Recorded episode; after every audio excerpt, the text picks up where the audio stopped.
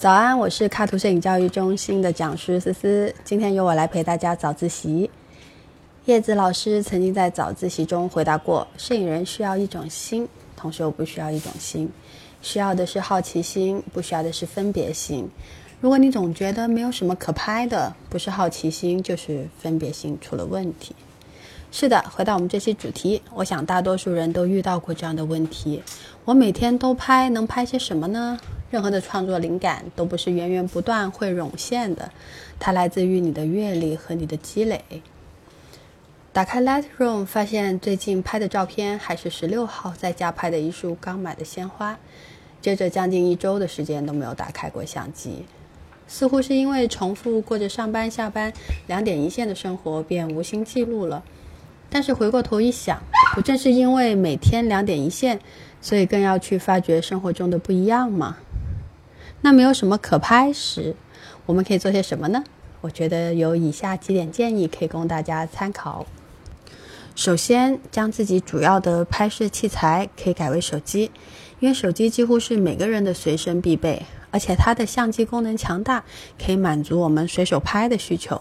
这样，我们发现任何想记录的画面，都可以快速的将它捕捉下来。其次，确定自己感兴趣的拍摄主题。这个主题可以是现实完成的，也可以是你想一直拍下去的。然后寻找素材去刻意练习。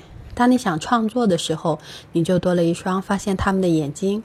有的放矢总比漫无目的的拍摄更高效。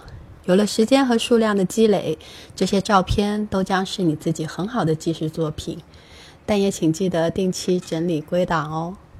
第三，强迫自己每隔一个月或者两个星期留一个完整的周末给自己，出去扫街或者聚会时给自己布置一个小作业，例如今天要拍够一百张照片，按下手中的快门。摄影是有很大的随机性，不要总追求完美，或许就是你的随手一拍，过段时间回头再看会觉得很有意思。最后，培养自己的好奇心，放下分别心。天天生活在北京的人，就可能觉得北京没有什么特别的，但是外地人去到就觉得什么都特别，有胡同，有古建筑，还有味道神奇的豆汁儿和迷人的北京腔。反过来一想，北京的叶老师来到深圳也是什么都想拍，这些生活场景你觉得无趣、没有意思的，是不是只是你习惯了就熟视无睹而已？失去好奇心，一个人将失去活力。很多时候，我们看到小孩子怎么总是充满活力，其实正是因为他们对世界充满好奇心，发现了许多他未知的事情，而未知的事情促使他产生了主观能动性。好了，多带着相机去拍摄，在看似平淡无奇的画面里发现更多的美。今天我们就聊到这里，每天早上六点半，微信公众号“摄影早自习”，不见不散。